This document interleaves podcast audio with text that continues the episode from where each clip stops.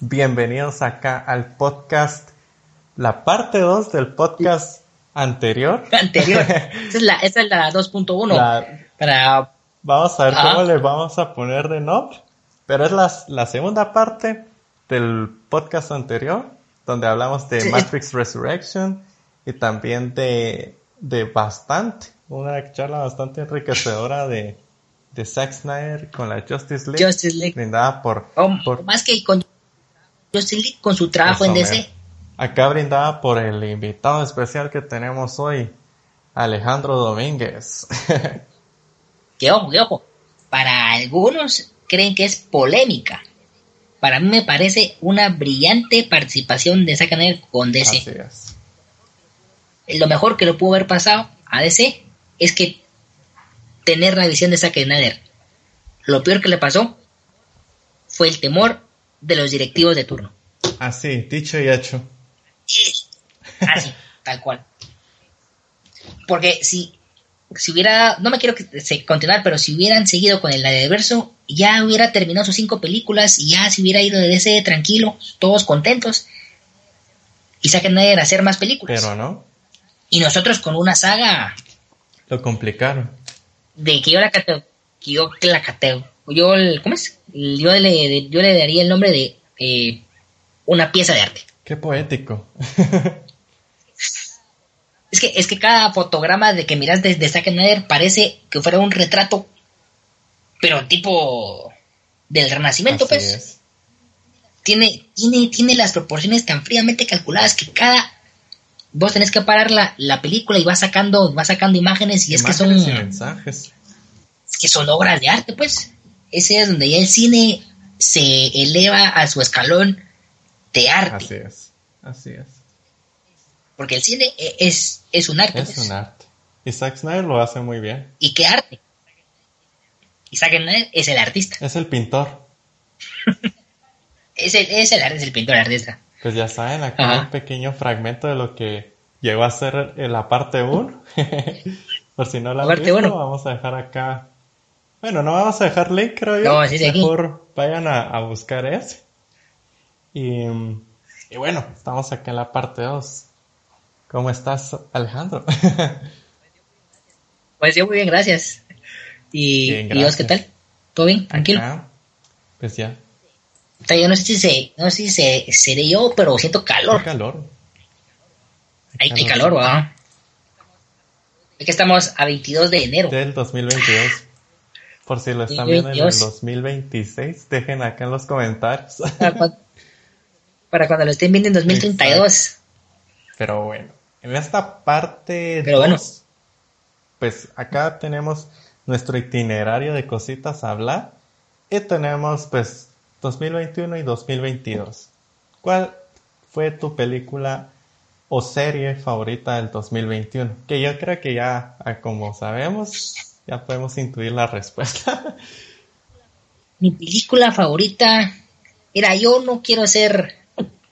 Vamos a ponerla, tal vez, si de- es de superhéroes. Obviamente, la Liga de la Justicia de Zack Snyder. De superhéroes. Pero ahora, mi película favorita del 2021. Bueno, del 2021. Mm, está complicada. Película favorita del 2021. O serie. O las dos. o serie, Ajá. o las dos. Mm, que vamos, vamos es que tendría que recordarme. Bueno, lo que yo me acuerdo vos, ¿cuál fue que- tu, tu película? Pues mira, serie, eh, voy a empezar con serie porque esta sí la tengo muy marcada. Fue Arcane. Arcane la dejo como mi Mm. serie favorita porque me gusta mucho la... Ya definí que me gusta más el aspecto de, de animaciones, series animadas, las películas animadas. Y Arcane siento que sí me tocó porque visualmente es una obra maestra para mí. Creo que hasta se puede poner ahí de objeto Ajá. de estudio. Y ahora película. Esta la tengo un poquito Pero- difícil porque me gustó. Me Está gustó complicado, mucho ¿ah? Dune. Y Dune. me gustó mucho esta de Mitchells versus The Machines. Mm, Ah, pero creo razón. que para no ser tan Dune. blockbuster, por así decir, me quedo, Sí, me para no quedo ser tan blockbuster. Mitchells vs. The Machines como película favorita. 2021. De animación, De por animación. cierto. De animación, tenés razón. Eh, Ahorita como que tuve un, un bloqueo, pero sí, definitivamente mi película favorita del 2021 fue Dune. Dune. Es que increíble, ¿verdad? Es que Dune sí, es que es una experiencia que creo, bueno, creo que ya lo habíamos tocado en el, en el blog, pero vaya la, va- la, la, la pena recordar lo que quieren hacer es la trilogía. Denis Villeneuve quiere hacer la trilogía de Y Dune. la va a hacer. y la va a hacer. A mí lo que me preocupaba de la, hacer la, la trilogía es que creo que ya la van a estrenar, que en 2023 es, ¿va? 20 de No octubre estoy era, no, no me acuerdo. Eso sí, no sé. Pero yo lo siento algo apresurado. sí, sí. Es lo único que, que me da miedo para una superproducción de, de, de este calibre. Porque estas son las producciones donde los estudios se, se gastan los 300 millones de dólares. Entonces, tal vez, tal vez tuvieron que haber dejado un, un- un par de años, tal vez, pero bueno, está bien. Yo le confío a Denis Villeneuve, que creo que es un directorazo desde que hizo Blade Runner. eh, Arrival, ¿no? Y Blade Runner, Runner, otra buenísima. Runner se la, se la echó, pero brutal. O sea, a mí esa adaptación me gustó muchísimo. La de Blade. Runner. Y esa, esa, esa, esa yo sí la fui a ver al, al cine. Por cierto. Increíble, me imagino. ¿Mm? Ah, esto estuvo, estuvo, por, por un momento es como que mucho me la creía, pero, porque, porque puchiga, pero, pero, pero, pero, ¿qué estoy viendo? Es que el- ahí sí que el cine de Dennis es muy, es masivo y es, Es otro cine mucho de autor. A, a pesar de que está en blockbusters, es cine, es todavía dentro de lo que cabe cine de autor. bueno es de que creo que Porque le da- dejan ser a él. le dejan ser. Otra, otra de la película que me gustó de 2021, igual ta- ta- también de las famosías. Tal vez a mucha gente no mucho le convenció, pero la de James Bond, Oh, Sin no Tiempo para la. Morir, No me la vi. esa me, me gustó. Me gustó. Y de 2021 hubieron dos películas que me quedé sin ver y que no las he visto aún y que me las quiero ver. De la, el último duelo con Ben Affleck y Matt Damon y West Side Story de Steven Spielberg. Ya. Esas me faltaron por ver. Ahora, Y, para los que nos escuchan también, déjenos ahí en los comentarios su película y serie favorita. Y ahora serie. No, series sí, no. Me vi muy pocas series. Sinceramente, yo no soy mucho de, de ver series. Ah, ok, ok. Porque siento que es que como ahora te, dan, te las tiran todos los capítulos de un cuentazo. Es como Sí, se necesita mucho tiempo. se necesita tiempo. Porque vos te Así. ¿va? Y bueno, ahora Pero sí, me quedo con Dune, igual que vos, concuerdo con vos. Eso que salieron muchas más y un montón que ni, que cabal ni que vimos. ni vimos porque haciendo mención acá Pero- al gran señor Alejandro G. Calvo, Alejandro Calvo de Sensa Cine, valga la, valga la, re- un valga la por si promoción. algún día llega a ver este video. que es cosa- Ah, la que también me quedé gan- con ganas de ver fue esta de. ¿Cómo era? Eh, creo que era Titane. La voy a buscar. Titanic. Así. Titane. No, Titane. Titane. Ah, y otra que también me duele no haberla visto. Una noche en el Soho. La o, ¿cómo es? última, Last Night el in the Soho. Soho. De Edgar Wright, que Edgar Wright también es un director que me Ah, gusta ¿sí? mucho. Sí, Edgar Wright, por ejemplo, tiene eh, pe- películas diversas como por ejemplo la de Ant-Man Mm, y también Scott Pilgrim. Ah, del Es una película que a mí me gusta mucho. Entonces, Edgar, Edgar, Edgar Wright es un, es, un, es un director que me gusta. También siento un director, ta- tal vez no sea así tipo un Guillermo del Toro, un Alfonso Cuarón, un Iñárritu, pero es tiene su toque, tiene su toque que a, a mí me parece especial. Tiene su Muy bueno. estilacho. Tiene su estilacho el Ahora Edgar con Wright. 2022, ¿cuál es la que más esperas? Bueno, tal vez no es que espere. es- todavía no tengo una película que digas, wow. Eh, Voy, las voy a ver y voy a ver cuál sí me gusta y cuál no me gusta, pero este año sí no, no, no, no tengo una película en especial. Lo que sí quiero, ahora serie Ah, sí, y es la de eh, la secuela animada de Army of the Mm. Dead que va a estar en Netflix. Interesante. Es así, vamos a ver cómo. Interesante. En Netflix. Si me la quiero ver, ¿cómo es? Eh, Army of the Dead. Eh, se llama Army of the Dead Lost Vegas, por cierto. Interesante. Ajá. Todavía no, creo que todavía no tiene fecha de estreno, pero esa es la serie que sí estoy, es de, es de animación, tipo anime. Y esa es la que sí estoy esperando. Esa es la, es la, es la serie que sí. Y tal vez Moon Knight. Moon Knight se ve bastante bueno, la verdad. Con, con nuestro Ahora, paisano y- y Oscar te- tengo que Isaac. decir- Un saludo Oscar por si Isaac. a ver el video. Tengo que que- También tengo que decir que la, la película de, Batman es que Robert Pattinson no me convence. Lo digo desde el respeto por si a alguien no le gusta el comentario, pero Robert Pattinson no me convence como Batman. Lo miro y no lo veo. Ojo, hoy se filtró un minuto de la película. Yo no sé si se filtró o lo sacaron a propósito. Y la película se ve que va a tener un tono muy particular, muy especial.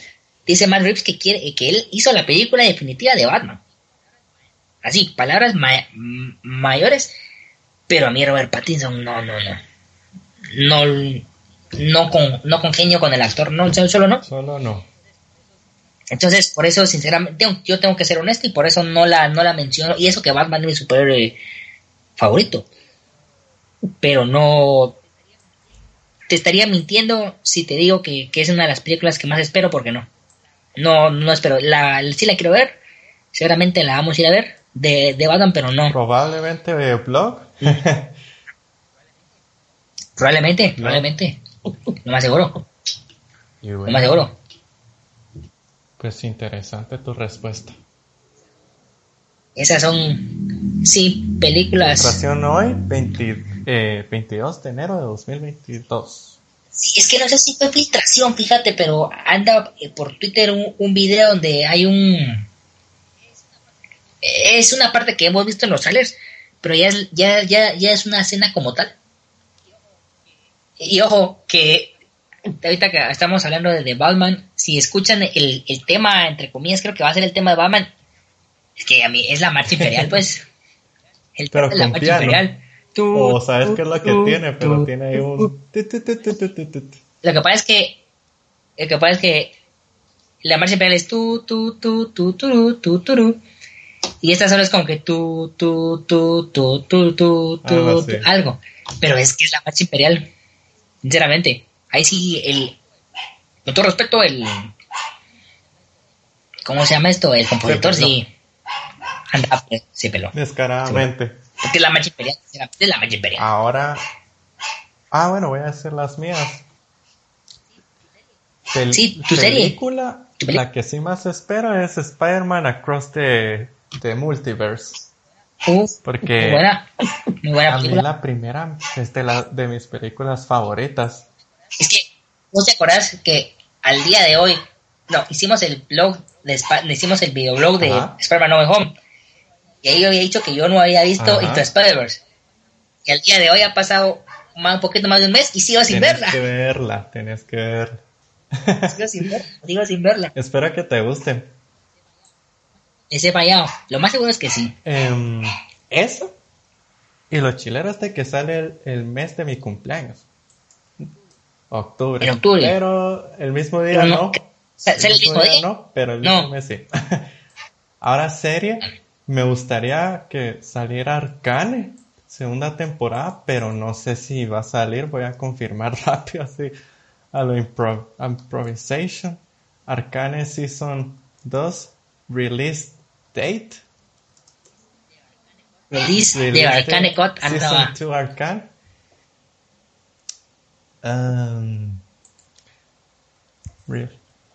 Entonces, en riguroso, en directo, haciendo búsquedas en, en, en el Google Chrome. Mientras tanto. Ay, pues me salió una gran cosa rápido. Bueno, pero si es que sale la segunda temporada como serie, es la que más esperaría. pero película fijo, Spider-Man Across the Multiverse. Muy buena, muy, muy buena opción. Pasando al segmento del cine de hoy en día. Y tenemos la pregunta, ¿se estará saturando el cine o las películas de CGI? Totalmente. la respuesta a dos preguntas es sí y absolutamente sí. Y sí. Eh, y sí. Ya no están haciendo historias. Yo tengo que decirlo con todas sus letras. Yo creo que es por el efecto Marvel. Que están haciendo películas. Para que sí. Muchas de las películas de Marvel se las miramos solo por ir a ver la postcréditos. La verdad. Marvel hace, hace películas, tiene sus películas buenas, por supuesto. Pero para mí son las primeras. Iron Man 1 lo vuelvo a repetir. Pero luego, Guardianes de la Galaxia estuvo bien. Pero pues. Entonces, Ant-Man. ¿Cómo es posible que Ant-Man tenga dos películas ya y Flash ni siquiera ha tenido una película? Oh, guay. Entonces, sí, están escuchando las historias por, por, querer hacer. Es que ya no están viendo las películas como un producto individual, sino es un producto que forma parte de un todo. Por eso, películas así como, vamos a poner siempre con los superhéroes, de Joker. Le quieren hacer una Joker 2, pero yo siento que Joker es una película que es solo de una y se acabó. Ahí nomás y le van a hacer dos, seguramente le salga bien, pero no sé, siento que Joker tiene que quedar ahí. Porque están descuidando las historias, sí.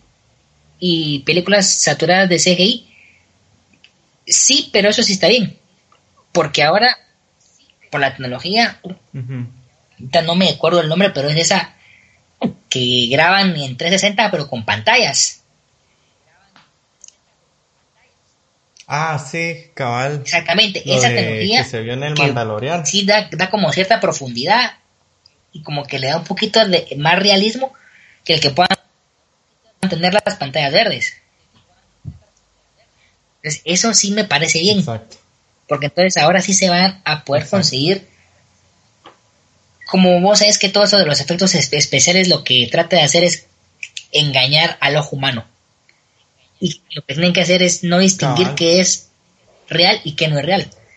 Pero hay, hay muchas veces que no lo terminan tan bien, no lo pulen tan bien que vos por rápido dices, ah, esto es, es CGI y no lo hicieron bien.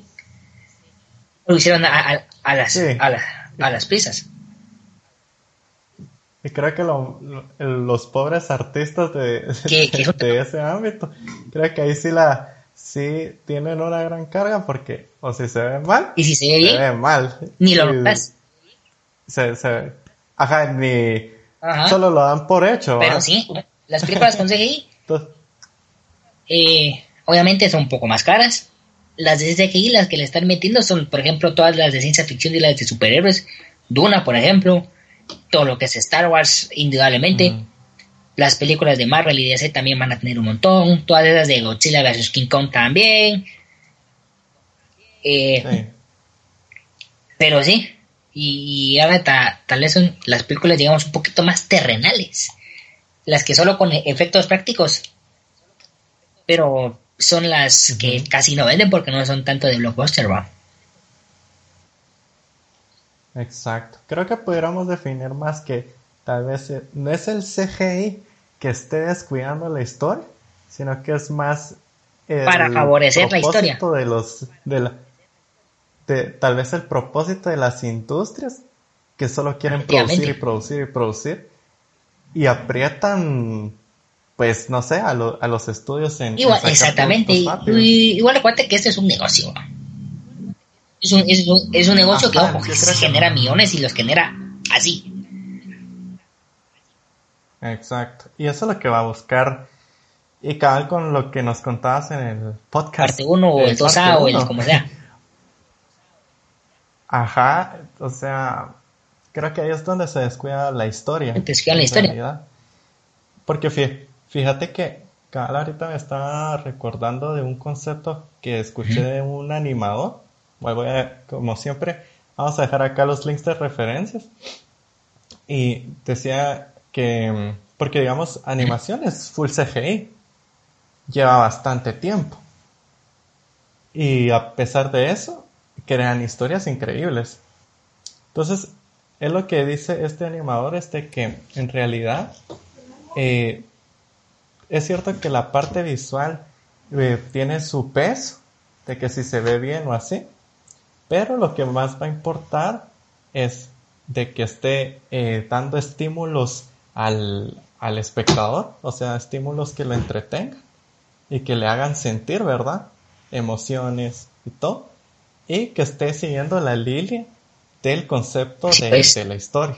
Esos, esos dos elementos van a ser los que tienen que cumplir para que algo sea eh, bueno, ¿verdad? O sea, algo de calidad. Porque, o sea, ya vimos que hay cosas que pueden ser animaciones súper sencillas, pero que de igual forma te dejan tocado, así, wow, me lo quiero volver a ver. Cosas así. Totalmente. Así que muy buena esa, esa, esa filosofía. y ojo que, con el CGI, obviamente hay que diferenciar que están los efectos visuales y los efectos especiales, ¿verdad? Que no son lo mismo. Ah, exacto. Tal vez para el que no lo sepa, podríamos decir que los efectos CGI es todo lo que es generado por, por computadora u ordenador. Computadora, ordenador, programas especiales. Laptop. Ajá. Y eso que CGI eh, no es solo 3D, sino que también puede ser 2D. Entonces, con tal de que sea una imagen digital ya cuenta como CGI, mientras que los especiales o prácticos ya va a ser todo lo que es pues hecho em, como manualmente, hecho a mano, explosiones reales, maquetas, maquetas, eh, que se les dice miniaturas, eh, estos estos que es el efecto parallax que hacen pues pinturas de mate painting y eso lo hacen para que sea un fondo pues eso también entra como en, lo práctico. Entonces eh, básicamente esa es la diferencia. Y ahora la segunda pregunta sería ¿a dónde crees que va el futuro del esto puede ser como del entretenimiento en general o de la media, pero el futuro del cine, de las series, de los videojuegos. El futuro para... ¿Para dónde van? Uh esa sí es una pregunta algo complicada, pero los videojuegos van para la realidad aumentada de, de fijo. Las series son el presente y futuro del, del streaming. Y el cine. Así es. El cine seguirá siendo el, cine. Realmente estamos afrontando, estamos viviendo una pandemia mundial. Pero sigue como dijeran por ahí, el cine se vive en el cine. Entonces, para mí el cine, los que dicen que con todo esto del streaming, el, el cine está muerto, mentira la experiencia, la experiencia cinematográfica de ir a, una sala de cine, comprar los poporopos, las palomitas o, como le llamen, la gaseosa y sentarte a ver una película por dos, tres horas, es una experiencia invaluable. Entonces, para mí el cine eh, sigue así, va a seguir siendo el cine. Para mí el cine, lo voy a poner como el ejemplo de la radio, que muchos decían que con la mm. televisión y con las telecomunicaciones la radio iba a, a morir y es mentira. La, la radio es un medio, es un medio, de comunicación que ahí sigue al pie del cañón. Y el cine lo mismo. El cine va a seguir al pie del cañón. Así se, sencillito, tranquilo. Ufa. Así es. Qué buena respuesta. No, creo yo, no sé. Eh, yo orientaría esta, un poquito esta respuesta tal vez en lo técnico. Tal vez si veo que el cine con esto del Mandalorian pueda que ya va a estar pasando más a que sean producciones eh, con esto del, del, tiempo real. De que se use más esto de, de Unreal Engine, tanto en, al, enlazando con los videojuegos. Pues los videojuegos tienen que el gran aporte que tienen Unreal Engine, ¿verdad? Pero ya es como esa mezcla, ¿verdad? Ya los video, los videojuegos ya están pareciendo hasta películas. Ahorita que, ahorita que dices eso, me, me, me, me puedo pensar que luego, tal vez con lo del cine, pero más que todo como con el streaming. Yo esto yo no, yo no sé, a lo mejor ya a alguien ya se le ocurrió, o yo no lo sé, pero eso de ahora luego vivir una película, pero adentro de la película. con realidad. Con realidad pues, estás viendo la película, es parte de la película, te pones las gafas de esas. Yo no sé yo me imagino que a alguien ya se le debe ocurrir, ya lo está, han de estar haciendo, y si no, pues. ya, ya, ya, tienen una idea, ahí para los que Sinceramente, no lo sé, yo, yo estoy seguro que con tanta tecnología que hay ahora, a alguien ya se le ocurrió eso. Pero imagínate vos poder estar viendo una película dentro de la película, o bueno, sinceramente, como te digo, no, no, no, no, yo no sé si, si existe. Yo no lo he escuchado. O imagínate, Areta, se me ocurre que vos seas, va, digamos, es la película. Imagínate un concepto de videojuego. Te lo ponen en la historia. claro. Ajá, que el videojuego, vos seas el jugador y el videojuego es la película. No sé, algo así. Algo, algo así me Que vos se hace, ajá. Ah, ya te entendí, vos protagonista. Ajá.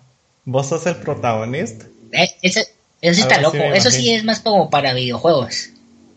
Pero en películas, normalmente vos estar adentro de la película, pero siendo espectador. A eso voy. Es, ajá. Se puede tirar Pero como te digo, yo no sé si eso ya, ya, exista. No sé. Sería, si alguien sabe, déjenlo si existe, que nos aclaren la duda, por favor, porque yo no, yo no sé. Ahorita después lo voy a ir a googlear y si no, pues Qué buena idea sería esa.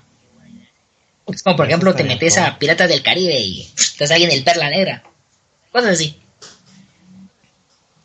ajá. Aunque sí he visto en YouTube, pero son como cositas de dos minutos, cinco. Te digo, la película completa, o sea, estar ahí metido en la película con realidad virtual a ser, wow.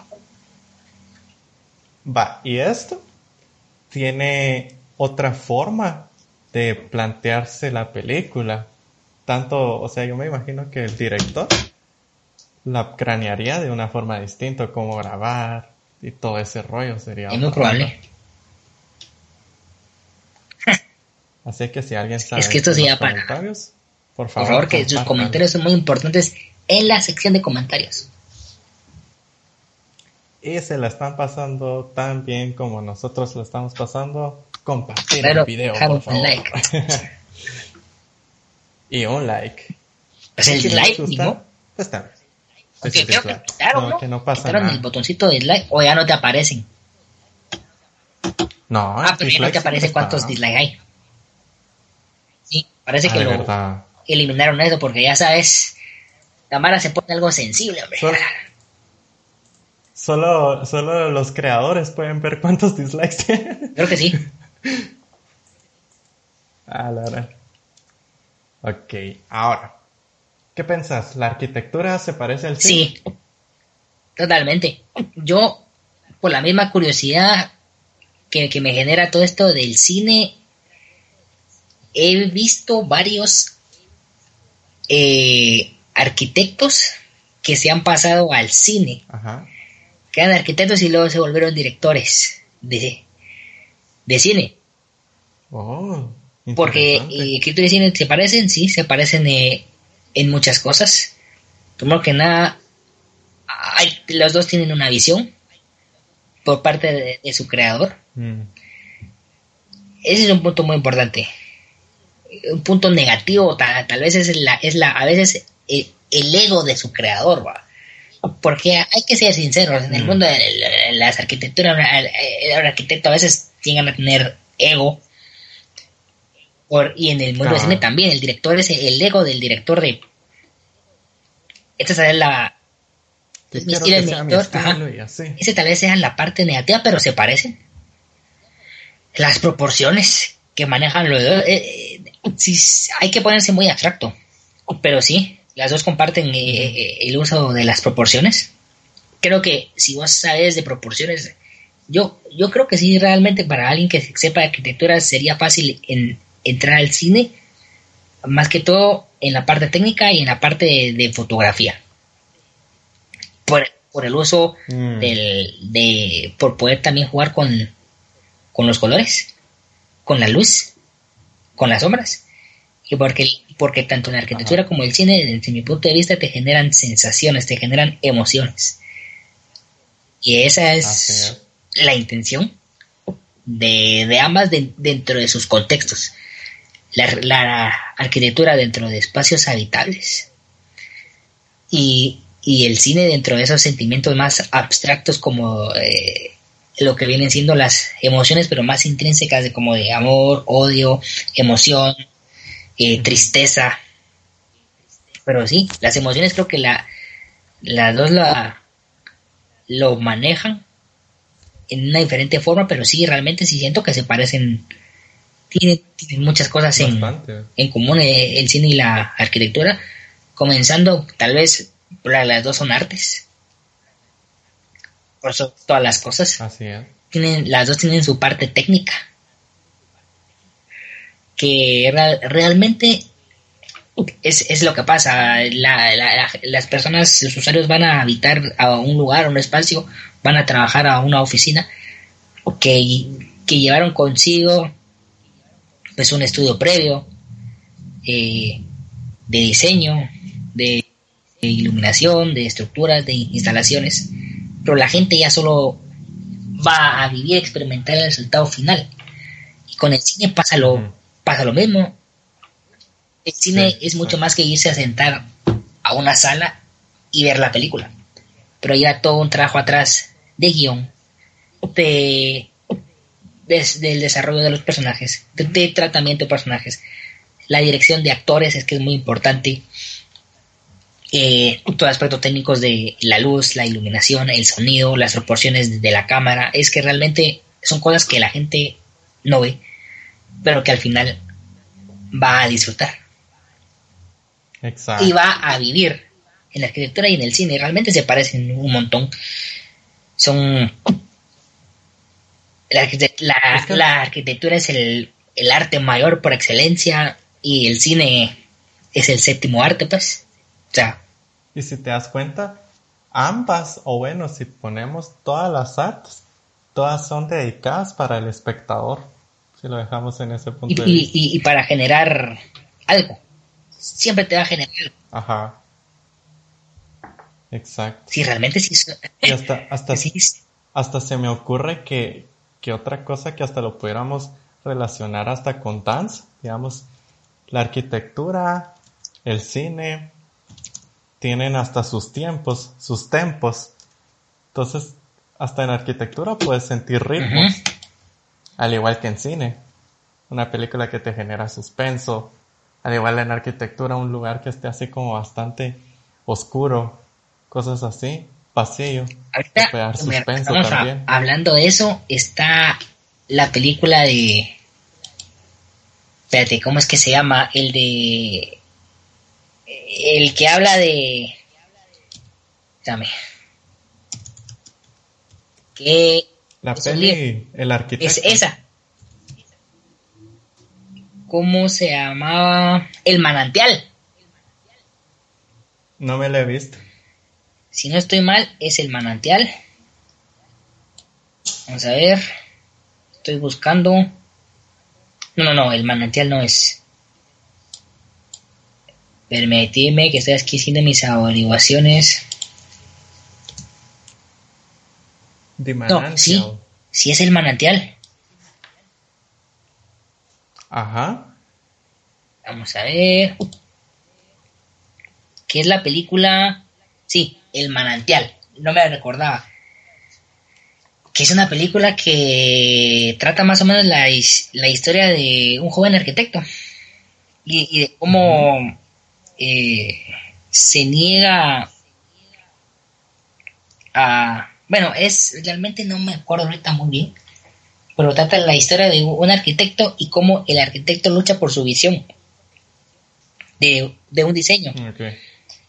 Entonces, ahorita me dijiste eso, me, me recordé porque parece que tal vez Zack Snyder pueda dirigir una adaptación del manantial. Y porque cine y arquitectura, un arquitecto que va a defender su visión de un diseño, igual que un director va a defender su visión por una historia y una película. Así es. Sabes, ahorita cada vez voy a dejar eh, acá en los, links un libro bastante interesante eh, de Peter Zoom. Ah, el que, el que me habías. Ajá, que se llama Habitat, si no estoy mal. Que él dice eh, que cada hay un punto, son como nueve puntos para diseñar arquitectura, él los pone. Pero lo que se diferencia este arquitecto es que él es bastante abstracto en su forma de, crear diseños.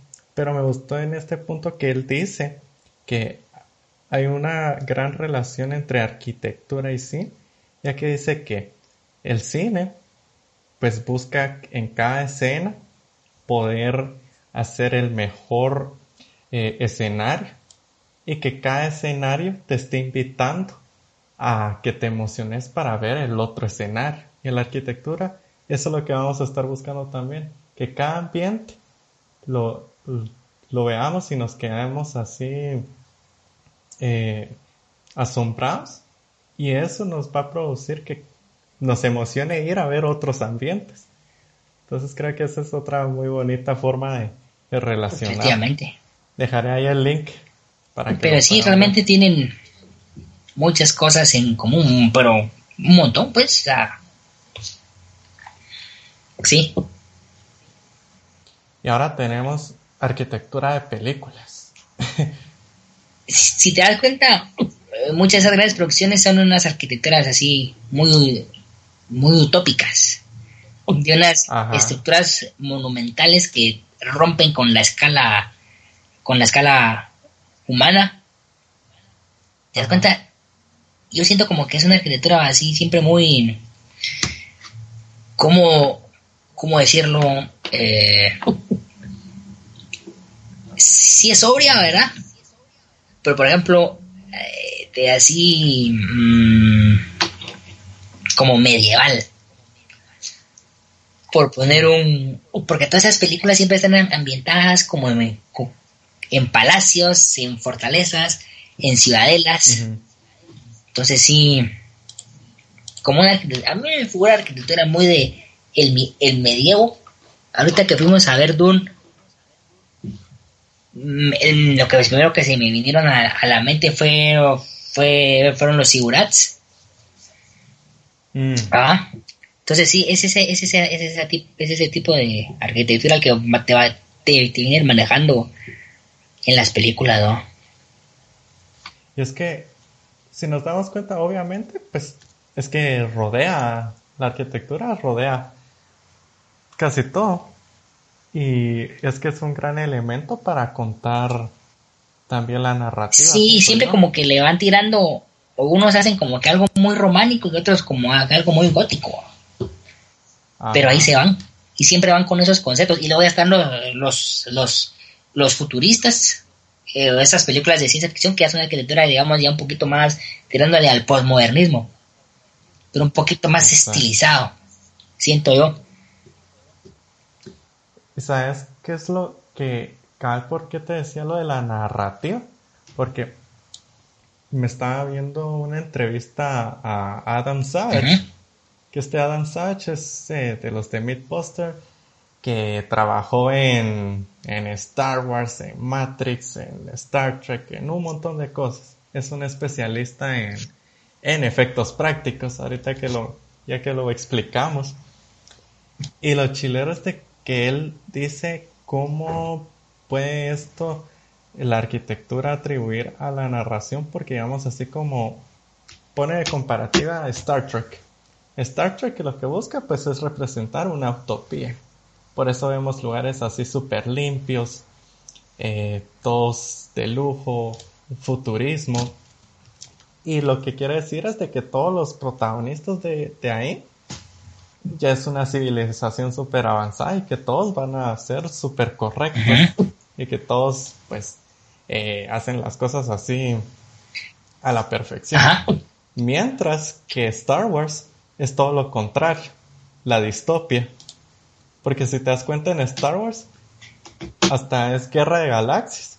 Ahí los lugares están a, a como de lugar, las cosas. Y al igual son un poquito las historias de sus personajes. A mí lo que me recuerda mucho esta arquitectura es como de, la, de ese grupo Arkiram. No me lo Pero que, que, es como una arquitectura así tipo, eh, muy futurista y, y, utópica. Tal vez si lo, si lo pueden buscar, fue, fue un concepto que más o menos creo que se creó en, fue creo que en Inglaterra, más o menos por los años 60. Entonces, eh, realmente eso también como que me recuerda porque es un, es un tipo de arquitectura muy conceptual. Pero que realmente para realizarla sí es, algo fumado, pues. Es que creo que ahí entra lo utópico, que es algo... Archigram, sí. Ajá, Archigram, pues. Creo que nunca lo vamos a, llegar a un punto así. Tenemos Blade Runner. Así es. Como tema de arquitectura. Igual eso también es algo súper masivo. Muestra unos elementos pero súper gigantes, unos grandes bloques. Como supuesta, sí, yo, yo siento que como que está muy adelantado a, nuestras épocas porque yo sí, por ejemplo, Werner 2049, yo creo que en 2049 todavía no van a haber carros voladores, siento yo. Todavía no. Eso es como lo que pasó en Volver al Futuro la 2 que dice, vamos a ir al 2015 y, todavía no están las patinetas voladoras ah. y los carros. La verdad que saber en qué momento se va a llegar a un punto tan así. No sabemos. Ahora, la Maze Runner sí siento que muestra una arquitectura algo parecida a lo que es el, el deconstructivismo, pero el deconstructivismo que se mezcla con con el brutalismo, que son esos elementos así súper eh, como bloques igual grandes que van distorsionando como la realidad que miramos siempre y que es chocante también pero que, que a la narrativa le funciona bastante bien porque igual esta no me la he visto, pero si, si no estoy mal, quiere, está situada en un futuro que ya toda la gente está como que viendo qué es lo que hace, ¿verdad? Como en esta película de Asylum, que hay como eh, toda una élite que vive en un espacio, todos los ricos y así, y están los pobres en otra. Sí. bastante, bastante interesante, ¿no? La verdad que sí, hay relación entre esos dos, bastante relación. Siempre hay relación y, y, y, eso es en ese tipo de películas, un poquito más tirando a la ciencia ficción, pero te acuerdas que en muchas películas de con tinte histórico, ahí sí vemos arquitectura real de una época determinada y ahí sí contratan a especialistas, arquitectos o, historiadores para que se puedan reconstruir ese escenarios para poder representar una, una película. Y ahí también estamos viendo arquitectura real, arquitectura de algún eh, eh, una corriente específica dentro del cine. por ejemplo, cuando hacen todas esas películas de las cruzadas o películas, por ejemplo, de Napoleón o de la Guerra Mundial, vemos realmente que intentan recrear eh, París, Berlín, ¿verdad? Exacto, tenés razón. O cuando intentan eh, películas eh, griegas o, del cine clásico, intentar recrear esa arquitectura. Exacto. O las de Egipto, todas esas. Siempre hay, siempre, siempre hay un especialista detrás. Es cierto. Es cierto que cabal, que eso es lo chilero, que buscan ser lo más fiel al, a lo que es, ah, a, la historia. A lo que fue, a lo que fue la, a lo que fue la historia real de, de, un periodo de la humanidad. Sí, es que yo creo que también si llegaras como a no respetar todo eso. Como que va perdiendo el chiste. Ajá, va perdiendo el chiste. O, o es que también como el enfoque de la película, si es una película que aparte de ser, de contar una historia, quiere en parte documentar. Un evento. Ajá, tiene que ser de esa manera, porque si no, y es que no. Muchos de los escenarios que vemos en las películas es pues un edificio, un lugar que ya es arquitectura misma, por el simple hecho de, cumplir la función de que permite a la gente habitar. La máquina de habitar, que era, que era aquel. Es muy cierto. muy cierto. Sí, es que es así, así de... Uy, chica, qué, qué profundo. Es que llegan estos temas que tan abstractos, pero a la vez que están, pero como que si no te pones a pensar en ellos, no, no, no, como, como que no das oh, interesante. Ajá, o tal vez si lo ves muy explícito, no lo comprende uno, pero si te dan como un mensaje tipo parábola o cuento, lo comprendes mejor. Muy interesante. Arquitectura y cine. Arquitectura y cine tienen muchas cosas en, en, en, común, pero hay que irlas a buscar. No, no son como que tan obvias, siento yo. Exacto. O puede ser que sí. Déjenos en los comentarios, por favor. ¿Qué les parece este tema? ¿Arquitectura y cine? ¿Se parecen? ¿Qué, qué piensan? Se parecen totalmente. En sí podríamos decir que todas las artes pues se parecen. Sí. porque tienen su, tienen su componente técnico y su componente humanístico. Exacto. Y es que cada tienen un montón de, de, matices, ¿va? Que es lo que vimos cada en, en la universidad. Que humanístico, que... Conceptual, proyectal, sí. Conceptual. Toda, toda esa casaca. Ajá, toda esa casaca. que en realidad no es, no es casaca, pero todo está fundamentado. Ajá, es que esa es la cosa, fundamentar bien, o sea, fundamentar lo que es. Porque si no, creo que paramos en un delirio. O sea, luego te puede gustar o no un concepto, te puede agradar, pero si está bien fundamentado y funciona, Ajá. ahí estás, cumpliste con el objetivo. Sí, yo creo que cabal esa es la cosa. El objetivo y no la, la subjeción. Pero, pues, pero bueno. Muy bien. Wow, realmente se pone uno profundo cuando, cuando se ponen a, abordar este tipo de, de conceptos. Filosofías. Es que esto lo podemos relacionar con filosofías, que entretenimiento, que la vida, que, que la vida misma. Dijera, dijera yo. Ah. Ahora, pasamos ya pues, a nuestra última parte. Sagas clásicas. Star Wars. Mira, si vamos a, hablar de sagas clásicas, ah, vamos a empezar por Star Wars. Ajá. Lo vamos a mencionar. Tiene que entrar Harry Potter. Harry Potter. Eh, puede ser también Jurassic Park. Pero así sagas. Ahora tal vez un poco más contemporánea. El Señor de, El los, Señor de los Anillos. Avatar. Avatar. Aunque eso es más contemporáneo. Es más contemporánea Avatar. Piratas del Caribe. Aunque Avatar todavía solo hay, una película, pero ya James Cameron creo que tiene la 2, la 3 y la 4. Pues Entonces esa sí va a ser una saga contemporánea, esa va a ser nuestra saga actual. Que ojo, creo que una ya la estrenan este año, ¿no? O el 2022, 2023. No, yo creo que este. Sí, va, este, creo que en, diciembre. La 2, vamos a regresar a Pandora.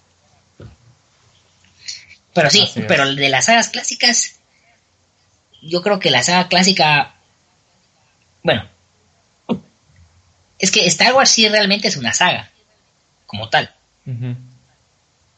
Pero El Señor de los Anillos es más una trilogía. Claro, luego se le incluyeron las del Hobbit. Pero como tal, El Señor de los Anillos a mí me parece, con diferencia, la, la saga o la trilogía de saga, la trilogía de trilogías, la saga de saga, El Señor de los Anillos. Y, ahí sí estoy siendo nada, ahí sí yo estoy siendo nada objetivo porque a mí mi favorita es El Señor de los Anillos, ¿ves?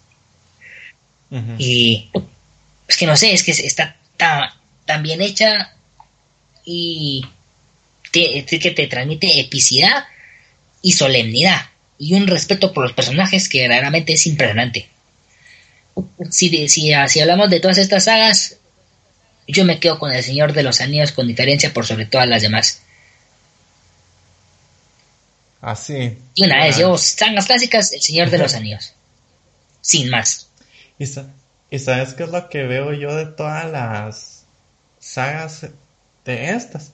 Que todas fueron revolucionarias en su momento. Todas son pioneras de más de alguna Indudablemente, George Lucas con Star Wars dio un giro totalmente a lo que era el cine. Y no digamos, por ejemplo... Y es que estamos hablando ahí de 1900, ¿qué? ¿Ochenta y tantos? No lo, no lo tengo muy presente. Imagínate, va, y eso es que ahí no existía nada. ¿Cuál fue la, la, la, primera de Star Wars que eh, el, el Imperio contraataca, no, no, no. No, esa fue. Bueno, fue el episodio 4. Star Wars. Para que yo no soy muy. Muy fan de Star Wars. Con todo, le pido perdón a, los super fans. no, episodio 4 fue la primera, ¿ah? Así es. Pero totalmente sé que Star Wars 1977. Imagínate. Es que ahí estamos hablando de que no había nada digital, casi que. No, pues. Todo, todo práctico. Eso, eso tal vez es lo que me, me choca un poco con las de Star Wars, porque el episodio 1, 2 y 3, que fueron más tirándole a los 2000, son las películas que van antes y las películas, las, son las llamadas precuelas y luego están las secuelas que son el 3, 4 y 6, que son las que fueron después pero como lo hicieron después, antes, perdón, antes, los efectos no son tan buenos, entonces es como que... Así Eso no tiene nada que ver, realmente. Pero sí, a mí realmente sí me, ese sí me parece un poquito raro. ¿ah? Y ojo, porque con Star Wars, sinceramente, parece que todo, todo lo que es Star Wars es canon. Eso sí es lo que me llega a mí de Star Wars, que ahí todo, y sí te lo intentan respetar. Las las películas, las de las... ¿Cuáles fueron? Que están las precuelas, las originales como quien dice, y luego fueron las secuelas. Esas sí fueron bastante criticadas, ¿verdad? Sí, las de ya de Rey y así. Las odiaron sí, casi. A mí me gustaron, como te digo, yo como en ese sentido, yo no soy muy fan de Star Wars, yo soy un poquito más público general en ese sentido. Sí me gustaron. Y por eso yo no puedo dar mi opinión poco fundamentada si realmente son malas o no. Porque sinceramente no tengo ni idea. Y por ejemplo, con todas estas series de El Mandaloriano y Boba Fett, yo me las estoy viendo, pero no sé, no entiendo nada. Pero como un producto de entretenimiento y un producto de audiovisual, me parecen que lo hacen muy bien. Sí, yo creo que a la larga es que no te tenés que identificar con algo al 100% para que lo... Efectivamente. Porque creo que si, si vas a ser como, como decíamos, de esos fans tóxicos, es que cuesta. Más de algo, más de algo va a ser que, no lo disfrutes. Por eso yo intento tal, tal vez disfrutar un poquito y, no meterme tanto en el rollo, porque es como lo que dicen, cuando empezás a, a, conocer más y más y más, como que te quedas muy inconforme con este tipo de, de, de productos, que sí realmente es, es complicado hacer una adaptación de estos personajes es, complicado y, la, y la gente que se ha animado es porque ha tenido el, valor y, la visión y, y las ganas por sobre todo las cosas de, de llevar a, cabo estos productos de, entretenimiento. Es lo que pasa ahorita con, con, Star Wars, con Dave Filoni, con Robert Rodríguez y con John, con, ¿no, ¿no comes? Sí, con, con, con Happy, que se me olvida el nombre, John, Favreau. Pero están haciendo bastante bien, porque parece que son, son personas que sí les gustan los personajes y tienen un cariño por los personajes. Entonces, por eso lo hacen bien. Por eso yo, que no soy fan, lo miro y, me, digo, esto está muy bien hecho. Esto está hecho con calidad. Exacto. Exacto. Y también, si tengo que mencionar, la otra saga que me gusta bastante es Piratas del Caribe. Yo sí soy, yo de niño era mi, eran mis películas favoritas, eran las de Piratas del Caribe. Y mi favorita siempre va a ser la 3 muchos dicen que es mejor la 2, la del el cofre de la muerte, pero en el fin del mundo me parece la escena, la final de la batalla del remolino, esa yo sí la fui a ver al cine y, y, tengo, un tengo un recuerdo muy, muy grato de, de estar viendo la batalla del Perla Negra contra el holandés errante. Increíble. Soy muy fan de la saga de Piratas de, el, de El Caribe. Y por lo mismo ahí también la 4 me quedó a deber.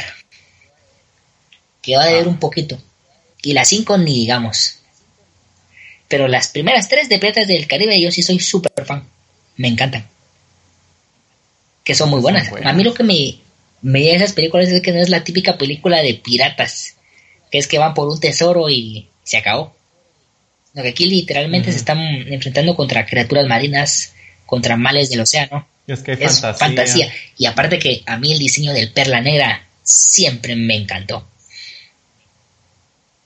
Ajá. Inclusive yo tengo mi perla negra de, de Megablocks coleccionable. No? Ah, ¿de verdad? Wow. Increíble. Ah, sí, como te digo, yo Piratas del Caribe y El Señor de los Anillos, ¿sabes? Son de las dos sagas cinematográficas, evidentemente. El, el, Piratas del Caribe sí es una saga más cinematográfica y como todos sabemos, El Señor de los Anillos es, es parte basada en las novelas de J.R.R. Tolkien, que forman parte de, de Legendario, junto con El Hobbit y otras obras más. Pero dentro de, la adaptación cine, cinematográfica del Señor de los Anillos lo hizo muy, muy, muy bien. Quizás en El Hobbit se apresuraron un poquito. Ah, A mí, El Hobbit sí me gustan, pero El Señor de los Anillos es que es la saga por excelencia para mí. Es que es que lo mismo que te digo. Yo creo que es cuando algo es muy revolucionario, es que cuesta mucho ya que lo después sea o igual de mejor, o igual de buen, o mejor. Es que eso es, Yo creo que es Como que muchas de estas películas fueron tal vez adelantadas a su época, siento yo. Sí, yo creo que todas, porque Star Wars. Star Wars sí. Y, ojo, ojo, que te, acuerdas que eh, eh, George Lucas se inspiró en Dune, en la novela de Frank Herbert. Ajá. Y ahorita que estamos viendo el, eh, es? el libro de Boba Fett, me recuerda mucho estar viendo Dune. No sé si te pasa lo mismo. Y, y eso que lo mencionan, lo mencionan en referencia a Dune que estamos en los, mares, de Dunas, efectivamente. Entonces, sinceramente, siento ese, ¿cómo poder decirlo? No sé si sea homenaje o inspiración, pero sí, realmente ahorita, eh, cuando estoy viendo Boba Fett, sí me recuerdo mucho de Dune. Sí. Eh, la verdad que sería bonito que cabal lo hicieran por Más que todo, ¿te, ¿te acuerdas por las dos tribus? Por ejemplo, eh, en Doom, los que viven en, en, Arrakis, y aquí los que, no me acuerdo cómo es que se llama, bueno, los, los creo que son los Tusken, ¿va? No me acuerdo bien el nombre. Ajá. Sí, sinceramente siento que están, son, a mí se me figuran que, que sí realmente uno inspiró al otro. Y ponete a pensar lo bonito es de que si metieras eh, no, no quiero decir como todos los personajes de Star Wars, pero si metieras los Tusken en, en Toon, lo mirarías bastante mira, factible. por obvias razones, sí. Ajá, y es cabal esa, y creo, y si te das cuenta, eso es un poquito como... Ojo, ahí te, te das cuenta que Sí. sí. No le copió, se inspiró. Ajá, esa es la cosa, que es como una manera Ahí sí homenaje, sana, pues. ahí sí manera Ajá. homenajes, así como a veces en la, en la música una banda le hace tributo a otra artista. Aquí le hizo un homenaje a esa saga. Y creo que eso, eso es lo, bon- o sea, lo bonito que se ve en este caso, eh, Star Wars Dune, que tal vez, ah, creo que es una comparación, que es lo primero que se me ocurre, pero tal vez de DC Marvel, que, que no se tiene, sino que se ve esa Sí, rivalidad. se ve ¿me una rivalidad. Que decimos, no, es que este de, eh, no sé, los de, el de Eternals que vuela. Parece Superman. Superman. Ajá. O, o este Mientras Moon Knight, vez- Moon- Moon Knight en, en esencia es como el Batman de Marvel. Ajá. Sin si serlo, pero es cuenta, como- lo en las ¿Te das comparaciones, cuenta? pero si te das cuenta, pero lo vemos así como, ah, es que es la pura, la pura copia barata. Mientras que en, en estos dos, lo miras bonito. Y bueno, también creo que de otras Ok. sagas, Jurassic Park creo que también contaría, aunque creo que las primeras son las buenas, Estas son las buenas. con Spielberg ahí. Y acá, y acá quiero hacer un apartado porque de Jurassic Park se ha hablado mucho de cómo es que las de antes, o sea, todos los efectos de las primeras películas, han envejecido mucho mejor y, y se ven mucho mejor que el CGI que las que tienen las Eso, eso nuevas. es verdad. Entonces ahí decís como, es lo mismo de que no importa eh, la imagen que estés mostrando, digamos, si es muy realista o cosas así, porque ahí están usando eh, animatronics y que la harán. Y es que obviamente se ve real porque es real. y eso es lo que... Eso, eh, lo eso que- también pasa con el Hobbit y con el Señor de los Ah, Anillos. Ajá.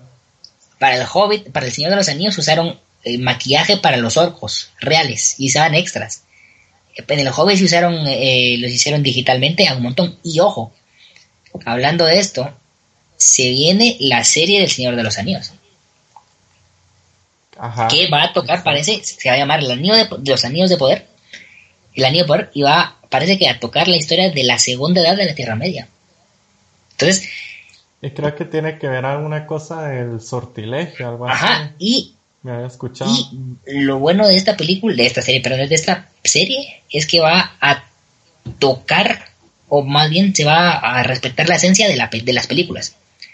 Me refiero, locaciones en Nueva Zelanda. Eh, creo que igual eh, la comarca igual hecha. Y van a volver a hacer, los orcos van a hacer con efectos de maquillaje. Y, y es que eso, y fíjate que eso es lo que veo de, de que Star Wars prevalece bastante esos efectos prácticos. Porque si te das cuenta, Baby Yoda era, era un Era un muñeco. muñeco. Y sentís como esa esencia de las, de las películas anteriores, si te das cuenta. El, pero Baby Yoda, Grogu. Grogu. Ajá, Grogu. Y eso que también, a pesar de que ya se tiene eh, toda la tecnología de CGI así, muchas de las naves que hacen aún en las nuevas películas de Star Wars y en, el Mandalorian usaron miniaturas. Las miniaturas es un es otro uso muy bueno. Ajá. Miniaturas con el chrome. Y lo chilero es de que la, la nave la tienen así eh, sin moverse ni nada. Lo único que se está moviendo es la cámara, que es la que va a dar la, la sensación de que se mueve la nave. Yo creo que esos, esos son los toques que, que estéticamente hacen que, que se tenga un esas esencias. Efectivamente. Totalmente. Igual. eh, No, no, Sí, dale, da- dale. dale vos. Bueno, solo quería dar acá un, un apartado para, para los oyentes, que les quiero compartir acá unos links de, de referencia, los van a encontrar ahí en la descripción. Pero este lo mismo que platicábamos de que cada saga es bastante revolucionaria en las técnicas que usaban. Porque digamos así como el Señor de los Anillos, fueron los primeros en generar simulaciones de ropa y usar doble, y si no estoy mal, en usar los primeros dobles 3D. Entonces ahí, pioneros, Piratas del Caribe, es eh, la escena donde está el, no me acuerdo cómo se llama ese capitán, pero comienza a destruirle Lord Cutler la, Becker. la nave. Lord ¿Cómo? Cutler Beckett, Es, que le estoy en el Endeavor. imagínate ahí, eh, lo que hicieron es de que, porque destruyen toda la nave así, y super cool porque hicieron un doble 3D de, de él. No sé si esto, pues para su época yo creo que sí es un bastante revolucionario. Pero digamos todo lo que es la, la nave y así, ¿Mm? todo eso es a puras partículas. Que ahí va lo interesante que estos fueron los de Scanline. Y ellos fueron los que generaron el software para generar eh, simulaciones de destrucción y generaron el software para hacer simulaciones de, de agua. Es, es verdad que Skyline son los que trabajan mejor el agua, ¿verdad? Ajá, ellos son los, los puros puros de eso y lo chilero es de que a raíz de, de eso, porque renderizar esas ondas toma pero un gran tiempo. El, eh, este mismo estudio fueron los que lograron eh, como descifrar la forma para que varios eh, CPUs estuvieran renderizando una imagen. Digamos, ellos fueron los que crearon las, las granjas de render que se le llaman. Y en Jurassic Park, la, como lo revolucionario que fueron, que ya sabemos que lo, la gran escena de Jurassic Park es esa donde sale el T-Rex, es bajo la lluvia. Y es que eso fue un gran animatronic. Y aparte tenían un animatronic chiquito, donde se hicieron como los primeros eh, motion capture. Porque sabemos que el motion capture, pues alguien se pone ahí el traje y comienza a capturar todo el movimiento y que la harán. Pero esta- en, en aquellos tiempos no existía eso. Lo que tuvieron que hacer es con un eh, muñeco, no, un robot con forma de T-Rex, moverlo y hacer toda la animación.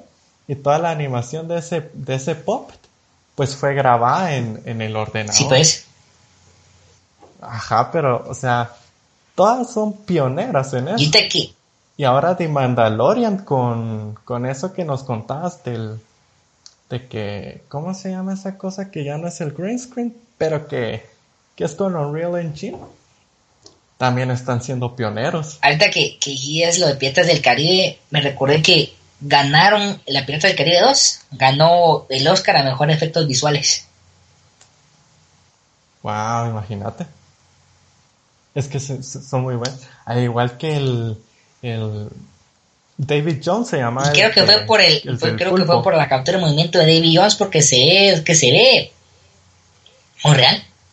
Es que se mueve muy real. Y lo increíble es que de este David Jones, si te das cuenta, cada tentáculo de su cara tiene como vida. Cada uno se mueve por sí solo. Sí, sí. Es otra onda, la verdad. Es otra onda. Son pioneros. en Efectivamente, así es. Pero creo que, que un poquito la, no la maldición diría yo, es de que fueron tan revolucionarias en su tiempo que ahora que quieren hacer algo Ya no, no lo van a superar. cuesta. Cuesta. Solo Como que entran en la zona de Pues es confort. que creo que The Mandalorian funciona, pero porque no intenta ser Star Wars. Y mientras que las nuevas de Rey y así quieren ser, querían ser revolucionarios, pero no se puede. Al igual que Boba Fett no, No, quiere ser. Boba Fett no, ahí se están, están desarrollando de- en el plan, no me acuerdo cómo se llama el planeta, eh, Tatooine. Tatooine. Me parece muy bien. Porque no es el concepto de estar como eh, yendo entre galaxias, entre planetas, no es que más quedarse aquí. Es correcto, Es cierto. totalmente, totalmente. Así es. Y bueno, ahí ya, ya hemos concluido. Ya una hora. Una hora la parte 2. Una hora la parte 2, porque el podcast parte 1, Dos horas. dos horas, diez minutos. Está bueno. Y eso que este es una hora, eh, casi 10 Una hora minutos, porque como se nos trabó y ya llevamos como 12 minutos. Así que, Así pues, que parte 1, pues, parte 2, ya yo creo que hemos he tratado los. Pues un, un par de temas de cosas que nos gustan, ¿verdad? Que Yo me la he pasado sí, verdaderamente. bien. ¿Cómo te la has Bastante bien? ¿ves? Sí, así es. Hoy, hoy se grabó podcast Hoy se grabó. número 2. podcast. Y no sé, tal vez, espero que no sea el, el primero, ni el, ni el último, ¿no? O más bien, es No, el primero, quiero decir, espero no sea el último. Exacto. Cabe mencionar que, que vamos a tener un podcast enfocado más a, a lo que se dedica Alejandro Domínguez, que como sabemos pues es, es arquitecto y, y lo vamos a entrevistar.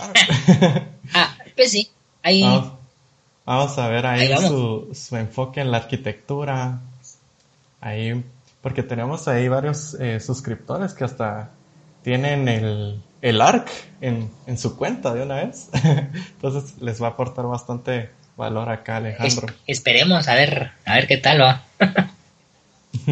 Pero va- Pero valió el bueno, creo que culminando. tocamos los temas más interesantes.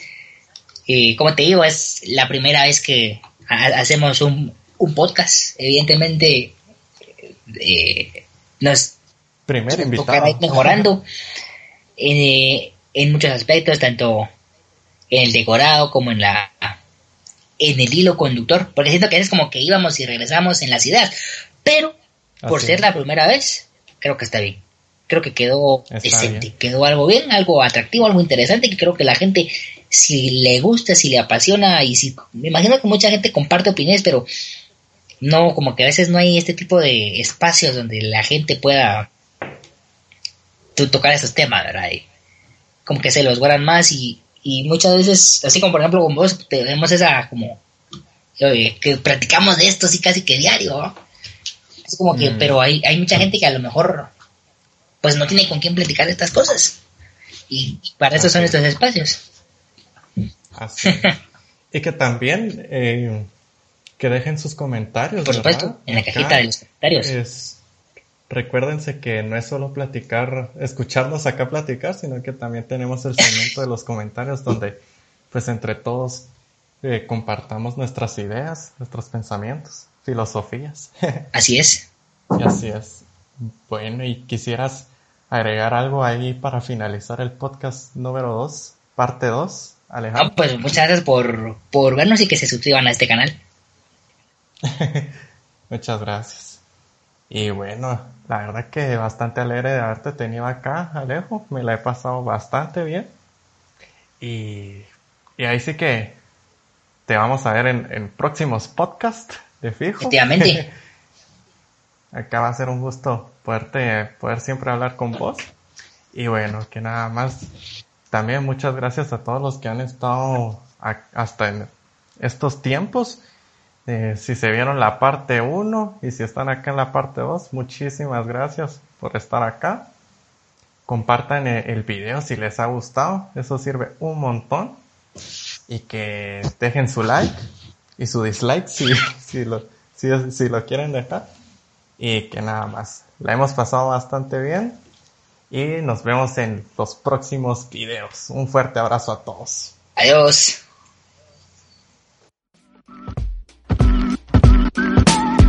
it.